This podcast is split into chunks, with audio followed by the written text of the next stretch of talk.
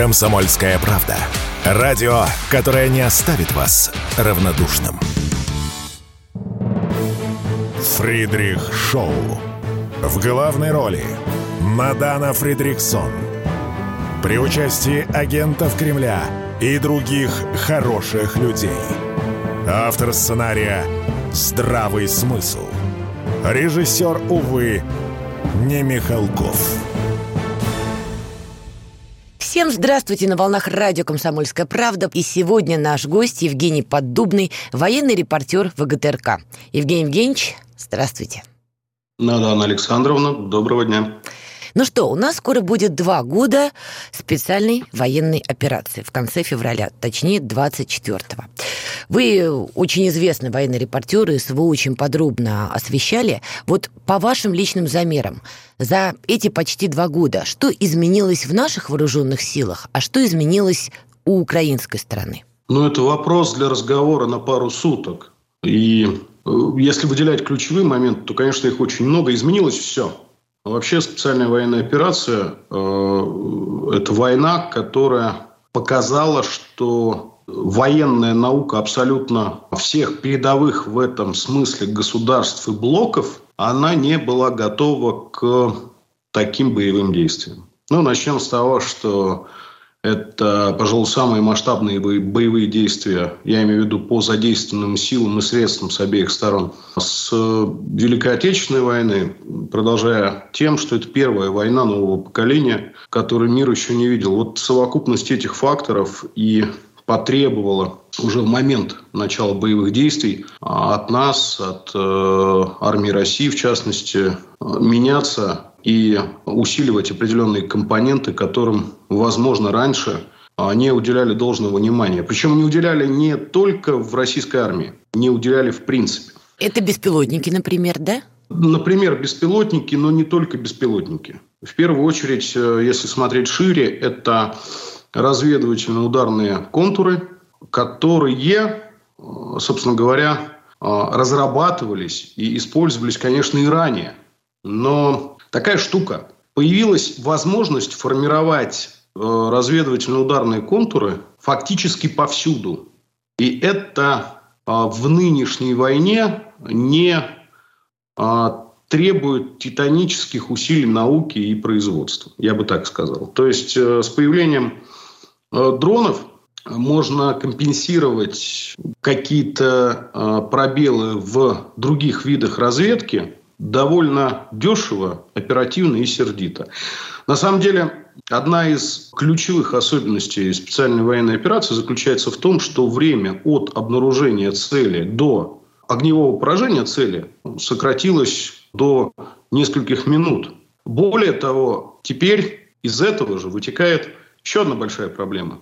Остаться незамеченным на линии боевого соприкосновения сейчас практически невозможно. То есть э, передвижение противника, э, оно сейчас э, не является ни секретом, э, сейчас невозможно обеспечить превосходство и преимущество внезапности фактически нигде.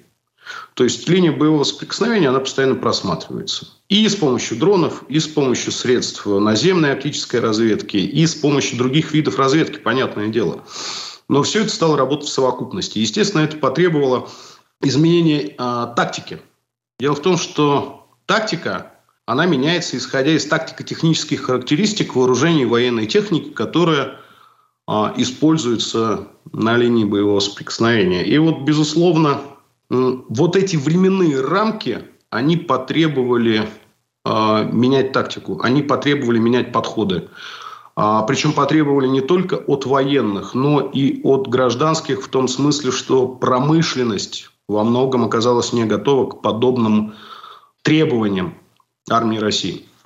Не только армии России, вообще мировая промышленность. Посмотрите, а, что происходит с современными образцами военной техники западных стран. Я не склонен а, утверждать, что это плохая техника. Я склонен утверждать, что эта техника не приспособлена к нынешним боевым действиям. И э, это продукт, э, в общем, продукт отсутствия дефицита ресурсов и крайней самоуверенности. Вот, собственно, нынешняя большая война, она сбила спесь с нашего противника, Потому что, слушайте, ну чего греха таить? Украинская армия была на самом деле демилитаризирована довольно быстро в начале специальной военной операции. А, в какой Если период? Вы слушайте, ну я не могу судить за какой период. Я могу сказать, что там первые полгода, э, первых там шести месяцев было достаточно для того, чтобы боевой потенциал э, украинской армии э, уничтожить полностью. Если бы не западное вооружение, военная техника, западная разведка, это тоже очень важно. И, э, естественно, западные деньги, то украинская армия сейчас бы не существовала, э, и украинского государства бы не существовало тоже. Но многие ставят зарубку на Мариуполе Азовсталь. Вот когда напало, что в этот момент украинский потенциал закончился, и в игру вступил уже такой натовский коллективный. Ну, я не берусь судить, на самом деле, знаете, откуда, э, где, где был этот Рубикон, э, потому что в данном контексте это не очень важно. Э, противник тоже проявляет, на самом деле, довольно хорошую приспособляемость, адаптацию и так быстро, так быстро обеспечить применение западных образцов вооружения, ну, в общем, это требует определенных усилий. А здесь что важно? Важно, что мы должны рассматривать э, противостояние в рамках того, что происходит сейчас на территории, которую до сих пор контролирует киевский режим, как а, продолжение довольно серьезных процессов, которые были инспирированы западными странами вообще после 1991 года, а особенно активно после 2008 года, а максимально активно после 2014 года. А, и, соответственно, в тела вооруженных сил Украины э, были вживлены э, и успели прижиться э, натовские инструменты, это и позволило, в общем, в ходе СВО противнику так быстро начать использовать и западные стандарты боевого управления, и западную технику – позволила, но не позволила использовать успешно. Что тоже является очень серьезным итогом а, ушедшего года, 23 а, года, в зоне специальной военной операции. А, то есть э, провал так называемого контрнаступления формирования киевского режима – это на самом деле провал не только нашего видимого противника, ну, непосредственного противника, я имею в виду вооруженные силы Украины, это э, очень серьезный провал западной военной научной мысли. Потому что доподлинно известно, что западные военные специалисты убеждали э, высокопоставленных военачальников украинских в том, что э, вот тактика и стратегия, она рабочая. Угу. Гладко было на бумаге, да забыли про враги. Для нас это очень хорошо. На ваш взгляд, человека, который общался с нашими военными и много что видел в зоне проведения специальной военной операции, украинский военный, вот так, коллективный, это достойный противник, он достоин уважения с учетом писанных и неписанных правил боевых действий? Надана Александровна, слушайте, ну, а, любой противник достоин уважения. А, но э, ряд, ряд э, трагедий, ряд факторов – позволяют мне говорить, что тема уважения противника сейчас не стоит на э, первом месте. И что об этом говорить? Мы ведем тяжелейшие боевые действия. А, противник использует террористические методы борьбы с нами. Я не очень понимаю э, вообще в этом разрезе, зачем обсуждать уважение или неуважение к противнику. Потому что недавно прошла информация по телеграм-каналам, что на меня, например, произвело неизгладимое впечатление. Вы наверняка тоже об этом читали, когда а, российские военные, украинские военные оказались рядом на земле, друг друга лечили, друг друга пытались спасти. В итоге украинский военный в итоге погиб, российский выжил. И меня эта история искренне поразила после тех ужасов, которые мы видели и читали, и про зверства, которые которую украинская страна творила? Ну, слушайте, это же история не про стороны, это история не про а, украинского военного и российского военного. Это истории про двух людей, которые оказались э, на пороге смерти. А, таких историй было много и в Великую Отечественную войну, и советские а, медсестры оказывали помощь, собственно, немцам, фашистам. Это человеческий выбор, и хорошо, что мы остаемся людьми, и ну, понимаете, я вообще не сторонник э, утверждать, что э, в рядах вооруженных сил Украины все не люди. Ну, это неправда. Э, правда, она гораздо глубже и шире. Но если мы говорим о не о человеческих, грубо говоря, отношениях в период а, какой-то критической ситуации. Если мы говорим об уважении к противнику, вот вы же так сформулировали вопрос, то, мне кажется, армия России в любом случае воюет с уважением к любому противнику. Это на самом деле так. Но в силу определенных обстоятельств, в силу трагедий, которые происходят последние два года, в силу подходов э, руководства киевского режима, я бы вообще эту тему не поднимал. Вот мы можем поговорить об этом, мне кажется, после победы. Давайте сделаем небольшую паузу и после этого вернемся и продолжим. Фридрих Шоу. Сегодня наш гость Евгений Поддубный, военный репортер ВГТРК. Вот уже затронули мы эту тему. Террористическая активность э, киевского режима, обстрелы российских районов, регионов, не только уже Донецк, не только так называемые новые регионы, Белгородская область.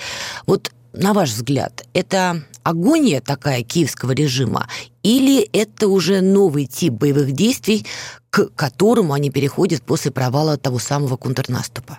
Да нет, ничего в этом стиле нет. Э, киевский режим, собственно говоря, использует террористические методы ведения войны с э, начала гражданской войны э, в Донбассе в 2014 году. А просто элементы новые добавляются, это правда. Ну, например, спецслужбы Украины активно занимаются политическими ликвидациями, чему наверняка они пытаются научиться у Э, израильских спецслужб так или иначе у, и вдохновляются этими действиями. Но, э, собственно, киевский режим выбирает для ликвидации, для убийств э, и чиновников, и журналистов, лидеров общественного мнения.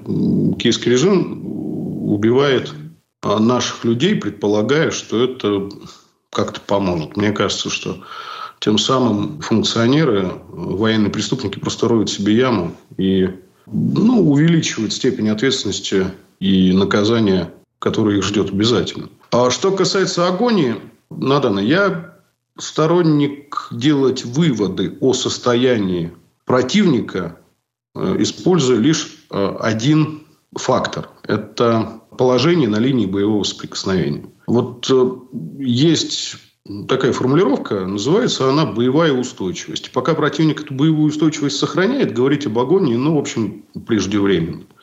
Чего пытается сделать киевский режим? Киевский режим абсолютно бесчеловечными ударами по гражданским объектам в Белгородской области.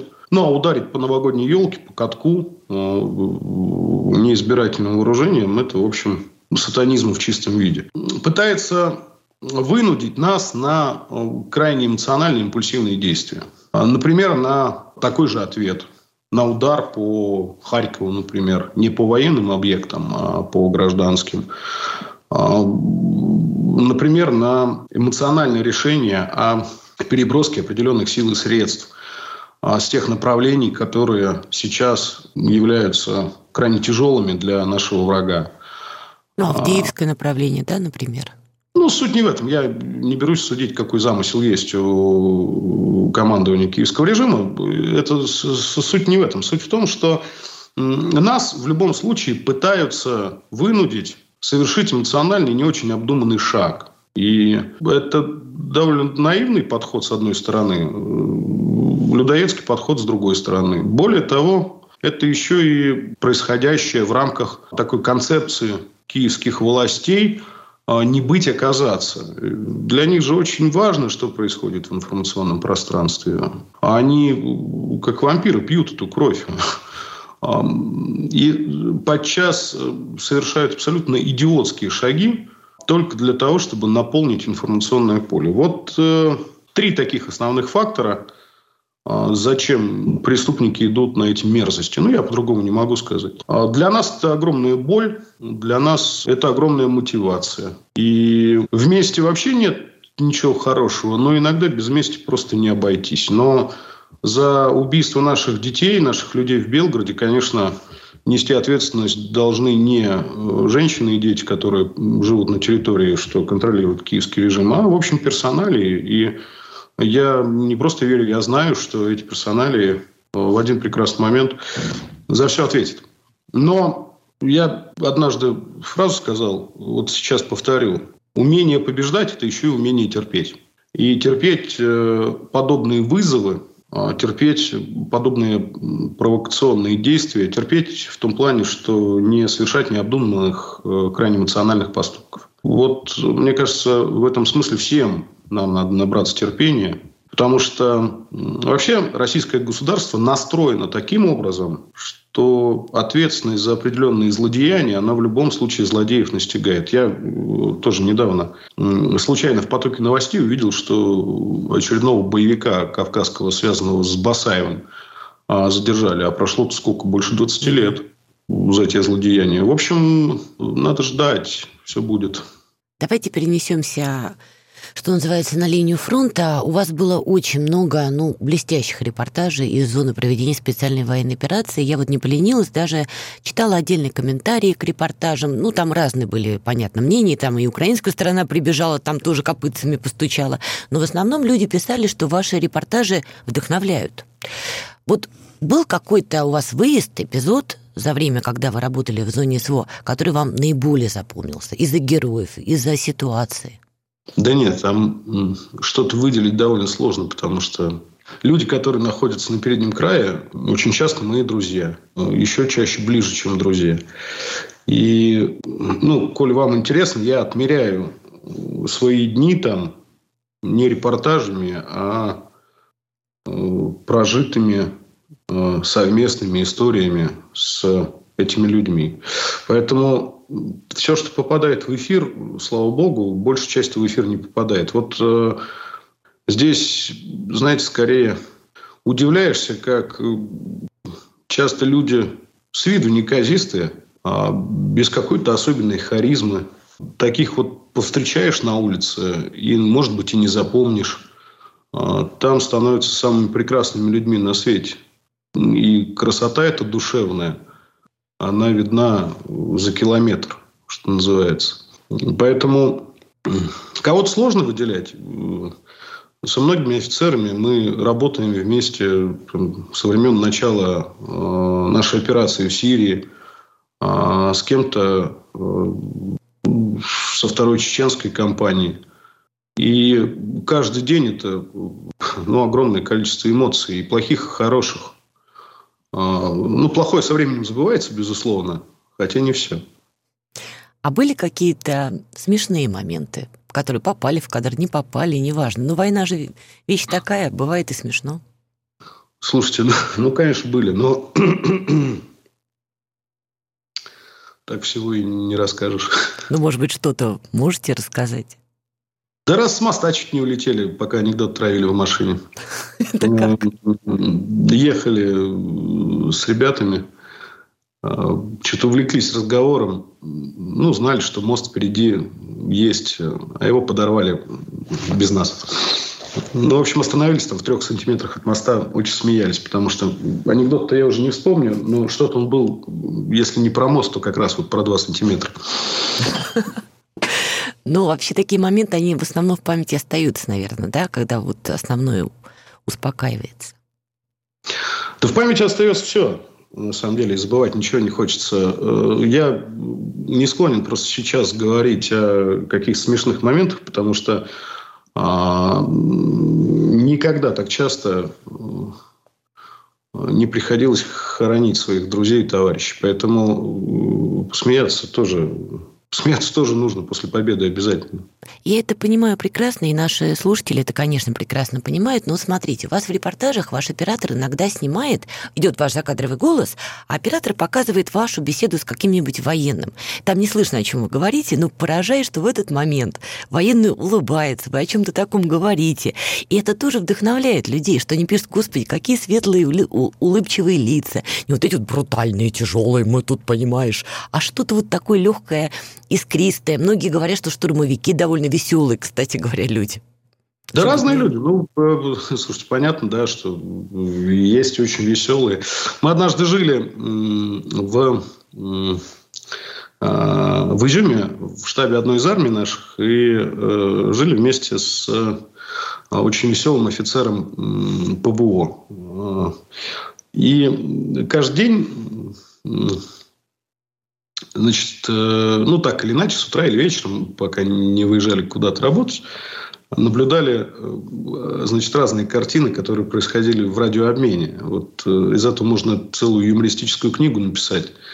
А, потому что если вырвать этот радиообмен из контекста, то э, получается какая-то такая веселая шарада. А на самом деле речь шла об очень серьезных вещах.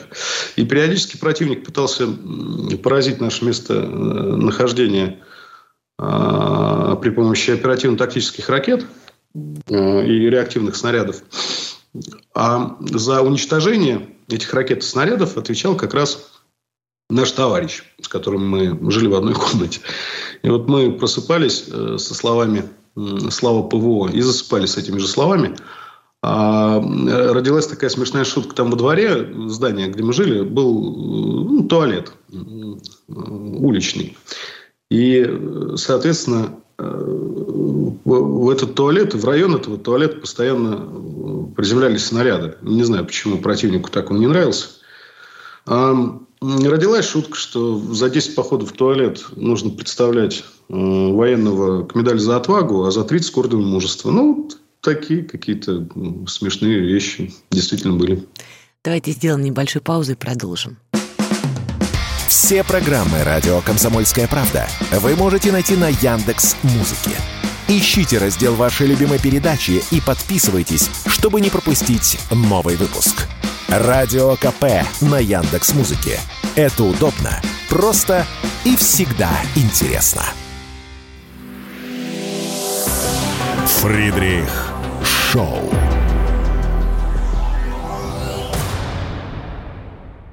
Итак, мы продолжаем. Евгений Поддубный, военный репортер ВГТРК. Не могу не спросить, потому что сейчас вообще ремесло военного репортера стало очень-очень популярным. Даже стали разделять военные журналисты и военные блогеры. Ну, там даже дискуссия была, кого куда относить. Ну, вы, очевидно, военный репортер с большой-большой историей. Вот сразу два вопроса задам. Как вы относитесь к тому, что искусство военного репортера становится популярным и даже где-то таким немножко попсовым, ну, это такое мое оценочное суждение, может быть, вы не согласитесь. И вот топ-5 ваших правил, выведенных за эти годы, вот что точно должен, должен делать военный репортер в зоне боевых действий? Какой сложный вопрос. Я отлично отношусь к людям, которые на нашей стороне освещают боевые действия.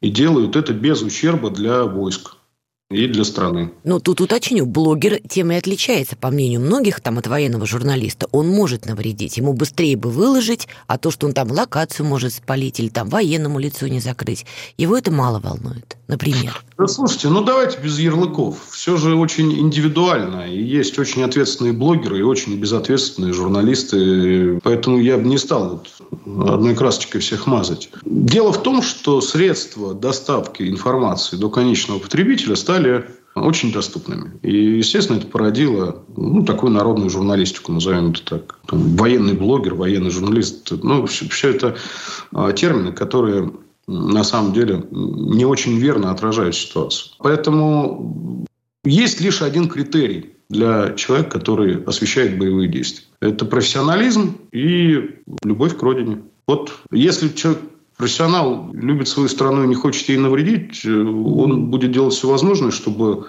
работать в этих рамках и приносить пользу. Я вообще считаю, что в период, когда твоя страна воюет, каждый житель этой страны должен стране приносить пользу. И, знаете, тоже повторял эту фразу. Я военный репортер воюющей страны. Поэтому все свои действия в этом смысле я внутренне согласовываю с тем, что я делаю свою работу для того, чтобы моя страна как можно быстрее пришла к победе. Вот э, не буду никого учить ни жизни, ни каких пять правил, там шесть правил, двенадцать правил. Ну, вы знаете, что вам многие завидуют. И вот в разделе, скажем так, военная журналистика вы Александр Коц, Дмитрий Стешин, Александр Сладков. Но это такие рок-звезды, Led Zeppelin военной журналистики. Может, все-таки поделитесь чем-то для подросли зеленой? Да я уже, ну, слушайте, еще раз говорю, вот если говорить о том, что сейчас моя страна ведет специальную военную операцию, а я являюсь журналистом а, и очень давно освещаю боевые действия, а, то главный критерий вообще работы, да, это делать свою работу профессионально и при этом всегда учитывать интересы собственной армии, собственной страны. Как, какие тут еще советы нужны? Все остальное это уже это из разряда ремесла. А советы про ремесло нужно давать, ну, я не знаю, на лекциях. Это очень долгий разговор на данный самом деле. Вот так и знала, что Евгений Подобный не поделится и правильно делает. Как там Владимир Соловьев называл вас? Бог военкоров?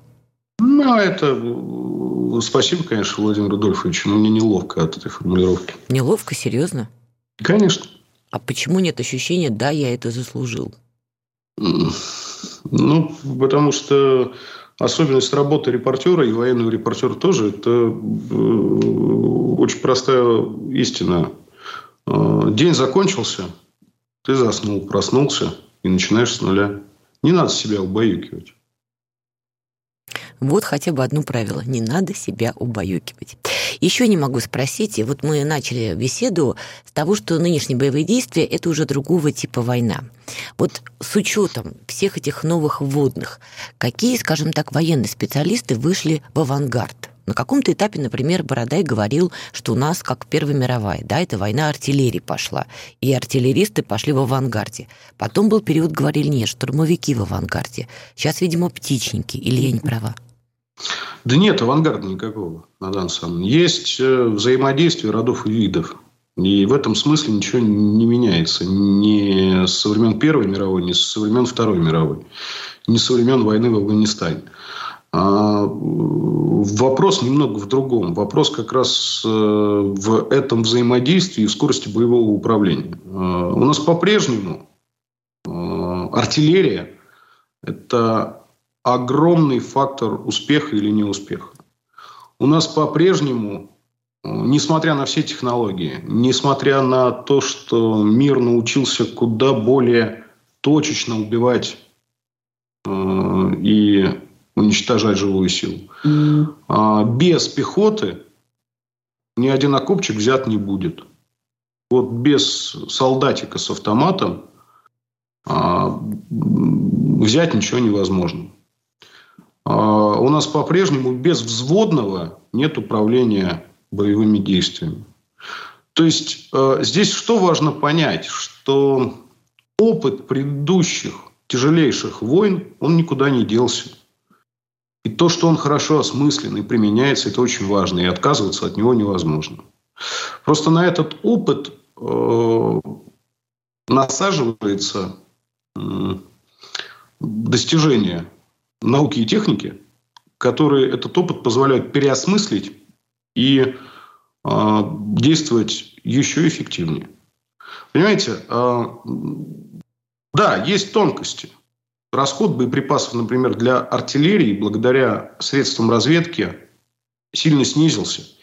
И чтобы поразить взводный опорный пункт, не нужно использовать норму Великой Отечественной войны. Это просто ни к чему даже используя невысокоточные боеприпасы. У нас артиллеристы, я сам это видел своими глазами, могут поразить танк в движении с третьего снаряда. Это невозможно, исходя из тактико-технических характеристик системы вооружения, но они это делают. А, при этом а, еще раз повторяю, возможность, э, точнее невозможность э, действовать скрытно очень часто э, вообще ставит с ног на голову а, всю тактику использования подразделений. Многие вещи не работают. Танк стал, перестал быть оружием прорыва, вооружением прорыва. Танк стал средством поддержки пехоты. Очень хорошим, очень качественным.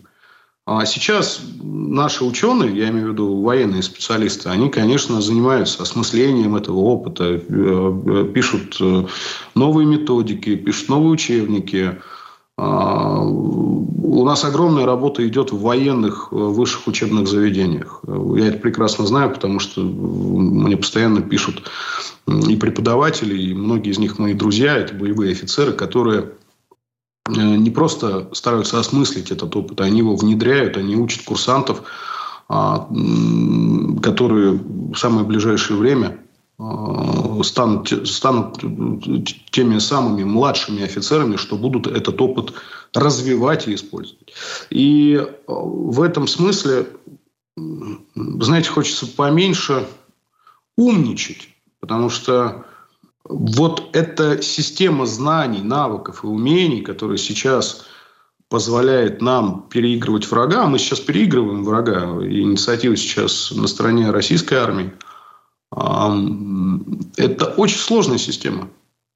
Очень сложная система, где увязаны тысячи обстоятельств, тысячи факторов, тысячи характеристик э, тех или иных а, систем вооружений, средств связи. А, поэтому, как только вы слышите некое упрощенное мнение, могу утверждать, что оно не очень верное. Это, кстати, важная фраза, потому что, думается мне, у нас же выборы в 2024 году, и наши западные партнеры, как мы их продолжаем пока называть, да, они, очевидно, будут делать ставку, ну, не на либералов, а на тех самых рассерженных патриотов. И вот эти вот простые мнения с дивана, как мне думается, будут заполонять интернеты, чтобы вызвать какой-то гнев. Вы согласны с этим или у вас другое мнение? В России вообще можно э, победить, только используя внутренние противоречия и доведя ситуацию внутри страны до э, столкновений гражданских. Это правда абсолютно. Да. Нет другого способа победить нашу страну, поэтому на это будет сделана ставка. А, еще раз повторяю, нет цели кого-то уличить в чем-то. Но э, вы же видите, куда вообще движется общественная дискуссия она движется к конструктиву.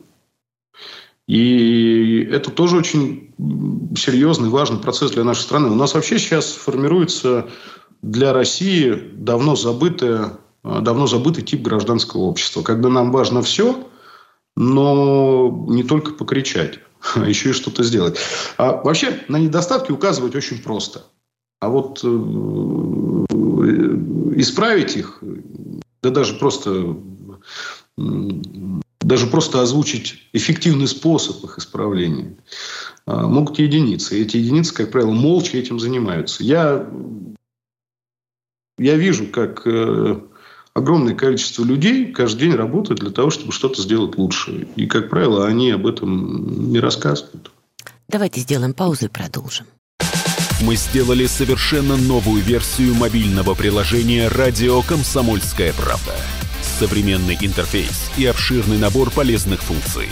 Возможность слушать нас в дороге, как на iOS, так и на Android. В режиме онлайн и подкасты. «Комсомольская правда». Всегда рядом. Фридрих Шоу.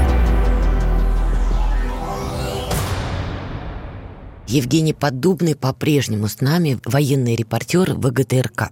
Вот важно, вы проговорили несколько раз, что тем более в период, в период боевых действий гражданин России должен делать что-то, что приносит пользу его стране. Релаканты. Тут по-прежнему ведется большая дискуссия по этому поводу. Вот патриарх Кирилл, например, высказал свое мнение, что это история как блудный сын. Если они хотят вернуться, задача России их принять. Другой стороны, за ленточкой там от донецких, от военных, от луганских я слышал другое мнение, что, позвольте, во время боевых действий они предатели, зачем их пускать обратно? Вы к какому мнению больше тяготеете? Да сложный это вопрос на самом деле. Из тех людей, которые сбежали а, и заняли антироссийскую позицию, вот те люди, которые заняли антироссийскую позицию, это, безусловно, предатели. Потому что довольно много времени прошло, чтобы разобраться в себе, в ситуации, в своем отношении к стране. И когда ты позволяешь а, себе даже высказыванию наносить э, вред собственному государству, которое, собственной стране, собственной родине, которая ведет, э, в общем, довольно тяжелое противостояние, ты предатель, а кто-то еще. Часть людей, релакантов, э, так называемых, э, бежали, потому что испугались. Человеку нужно оставлять право испугаться, а потом исправиться. И, ну а как, не пускать этих людей назад? Кто на это имеет право?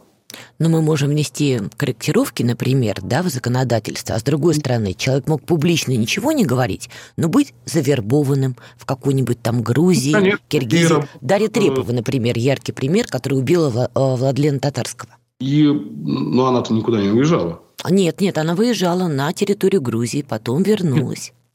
Ну, вернулась, понятно. Но слушайте, и это вот. работа органов госбезопасности, контрразведки. У нас же все-таки есть презумпция невиновности. Слушайте, есть базовые важные вещи для нашего общества. Да? Мы не охотимся на ведьм. А, мы, а, мы должны разбираться э, очень предметно с теми процессами, которые происходят. Еще раз повторяю, есть предатели, то есть люди, которые предали свою страну, своих людей. Есть скрытые, есть выявленные, есть громкие, есть тихие. Их никак не назовешь, кроме как предатели, преступники. И у государства есть юридический механизм, который позволяет э, давать их характеристику и наказывать таких людей. Есть часть граждан, которая никого не предавала. И с этими людьми нужно вести диалог, нужно их убеждать, что они ошиблись. А мы сможем? Если за два года не убедили отдельных наших граждан, кого вербует СБУ, ГУР, кто подкладывает взрывчатки, мы даже их не убедили. Я не говорю про людей, которых вербует СБУ. Я говорю про людей, которые никем не завербованы, которые э, испугались, уехали, а теперь, может, просто боятся в этом признаться, боятся вернуться. И я не очень понимаю, насколько таких людей много. Но отказать части нашего общества в этой дискуссии невозможно. Еще раз повторяю, я очень четко отделяю предателей от людей, которые вред собственной стране не наносили, просто смолодушничали.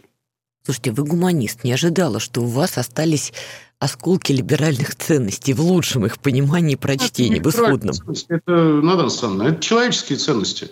Это, в общем, вполне, вполне русское отношение к ошибкам других людей, я считаю. Все совершают ошибки так или иначе. Допускаете, что в наступившем году будут переговоры? Я бы очень этого не хотел. Почему?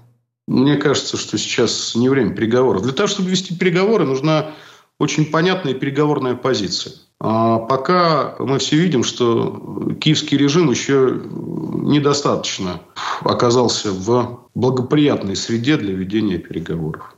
А что Если говорить если быть? простым языком, я считаю, что военный потенциал киевского режима должен быть уничтожен полностью а, для того, чтобы условия для переговоров э, возникли. Я считаю, что нынешнее украинское государство, государственные институты в том виде, в котором они существуют, должны быть демонтированы. Это не должны быть переговоры, это должны быть переговоры о капитуляции. Э, и у нас для этого все есть, а главное, есть убежденность в собственной правоте. На ваш взгляд, судьба Зеленского в 2024 году, его там тоже гнут на выборы? Да слушайте, мне вообще не интересна судьба Зеленского. Более того, я дураком-то потом не хочу выглядеть, я не хочу гадать, вот будет это в 24 году там, или в 25-м, и вообще как сложится судьба этого человека. Для меня он преступник, должен понести наказание. Я не юрист и не судья, поэтому буду давать оценку, когда формирование этого наказания начнется в полном объеме. Мне кажется, что вот э, такая позиция, она абсолютно справедливая и честная. Ну, а если справедливо и честно, лично вам как бы хотелось, чтобы у него был трибунал – суд, адвокат или чтобы его хлопнули как бродягу. И все. Такой интересный вопрос. Э, я все-таки за трибунал, но при этом неоднократно высказывался и за персональную э, ответственность главарей киевского режима за определенные действия. Вот если российские спецслужбы ликвидируют Зеленского, например, я против не буду. Финальный вопрос, у нас остается где-то пять минут. Не могу не спросить по поводу обострения на Ближнем Востоке. Регион вам очень-очень близкий. Я видела, вы приезжали на юг Ливана. Уже вовсю была эскалация между Израилем и группировкой Хамас. На ваш взгляд, долго еще будет тянуться вот эта военная эскалация, и может ли она перерасти в полномасштабную войну с вовлечением Ирана, проиранских сил и так далее? Ну, это опять же такой вопрос не на пять минут. А, слушайте, а, военная эскалация длится уже довольно давно. И я не говорю про нападение боевиков Хамас на mm-hmm. поселение на юге Израиля. Я говорю вообще про палестино-израильский конфликт. Палестино-израильский конфликт получил новую емкость. Эта емкость позволит им кипеть еще десятки лет. Все попытки американцев перевести агрессию палестино-израильского конфликта в плоскость финансовых взаимоотношений она провалилась. И очевидно, что эта довольно пластилиновая искусственная конструкция не, не могла долго существовать. Поэтому война будет продолжаться до тех пор, пока существует так называемая ось сопротивления израильской оккупации. А война будет э, продолжаться до того, пока существует государство Израиль. Здесь, очевидно, сейчас сформировался цивилизационный, поколенческий тупик. Э, Израиль убил столько людей в Газе, что несколько поколений не смогут этого забыть и простить. При этом по-прежнему есть огромная точка раздражения. Это отсутствие собственного государства у огромного палестинского народа. А даже те арабские государства, которые признают Израиль, государство Израиль, говорят, что без существования второго государства на этой земле ситуация не может быть нормализована. Это так? А, соответственно, израильское общество в результате тяжелейшего нападения а, боевиков Хамас э, очень сильно радикализировалось а, и буквально требует крови от собственного правительства, арабской крови. Тоже не надо сохранять политкорректность палестинской крови. Вот как Хамас хочет еврейской крови, так и Израиль хочет арабской крови. Но более того, мы вновь э, вернулись к тому, что нам необходимо вспоминать истоки конфликта. Вот э, даже, знаете, чтобы не сохранять какие-то лицемерные подходы, вот э, в мировых СМИ, даже в наших, очень часто речь идет о том, что, например, у Хамас заложники израильские, а у Израиля заключенные палестинские. На самом деле в Газе этих заключенных воспринимают исключительно как гражданских заложников. И даже в этих незначительных, казалось бы, формулировках огромная емкость для продолжения конфликта.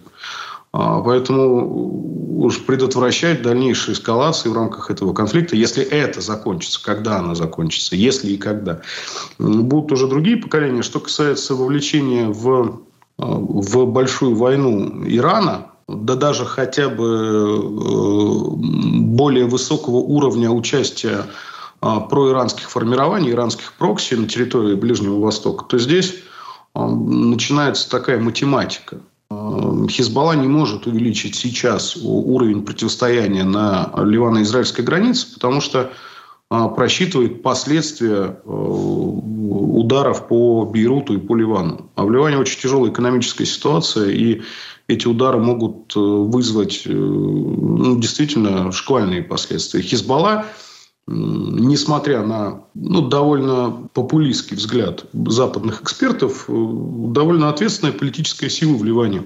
И, безусловно, патриотичная политическая сила в Ливане. А, Соответственно, вот в рамках этой математики и держится уровень противостояния. Хотя даже этим Хизбалла связала половину израильской армии на ливано-израильской границе. А, есть огромная влияние Йемена на ситуацию в э, регионе. И ну, конечно, да. И э, силы и средств, даже больше сил, я имею в виду личного состава, у Йемена огромное количество. Есть в Ираке большой потенциал шиитских э, групп, которые так или иначе взаимодействуют с корпусом стражи исламской революции. Но, еще раз повторяю, все это увязано с просчетами а что будет потом. Поэтому тут, опять же, дураком выглядеть не хочется, и не хочется делать прогнозы, которые на самом деле сделать сейчас никто не может. Если бы хотя бы один мировой политик знал, как будет развиваться арабо-израильский конфликт дальше, то он бы сорвал джекпот. Тогда не буду вас больше мучить. Давайте тут поставим троеточие. Евгений Подобный, военный репортер ВГТРК, был сегодня на волнах радио «Комсомольская правда». Евгений Евгеньевич, я вас приглашаю в другие эфиры, когда будет больше вводных по разным военным конфликтам. С удовольствием с вами обсудим, что происходит. Согласны? Да, конечно, спасибо. Спасибо, друзья. Оставайтесь на волнах радио «Комсомольская правда». Фридрих Шоу.